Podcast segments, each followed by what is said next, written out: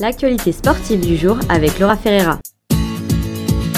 Bonjour tout le monde, j'espère que vous allez bien et aujourd'hui ce sont des belles victoires que je vous annonce au micro car au baseball les Blue ont repris le dessus sur les Orioles. Une victoire de 6 à 1, l'équipe de Toronto nous prouve une fois de plus que tout est possible dans le sport. Espérons qu'ils garderont cette belle progression au prochain match. Au tennis, le Canadien Félix Auger Aliassim n'a joué que 78 minutes pour passer au troisième tour de ce tournoi de la Cincinnati. Il a brisé son adversaire l'Australien à quatre reprises, dont trois fois en deuxième manche. Aux mondiaux de canoë et kayak, les Canadiens ont répondu aux attentes et ont réalisé le meilleur chrono de l'histoire du pays dans cette discipline. Ils finissent cinquième aux 500 mètres.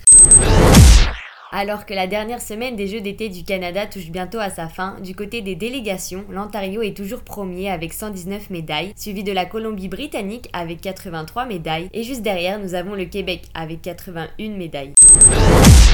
Du côté du football, Federico Bernenacci a ouvert le match avec un penalty à la 31 minutes et Domenico Crisito a marqué un but impressionnant. Malgré une prolongation, le score final est un match nul de 2-2 contre la Nouvelle-Angleterre. Le FC Toronto continue de se battre pour se faire un chemin dans le tableau des séries éliminatoires de la conférence Est. Ils occupent actuellement la 11e place et affrontera l'Inter Miami ce samedi. Rendez-vous demain pour un nouveau point sur l'actualité sportive avec Laura Ferreira.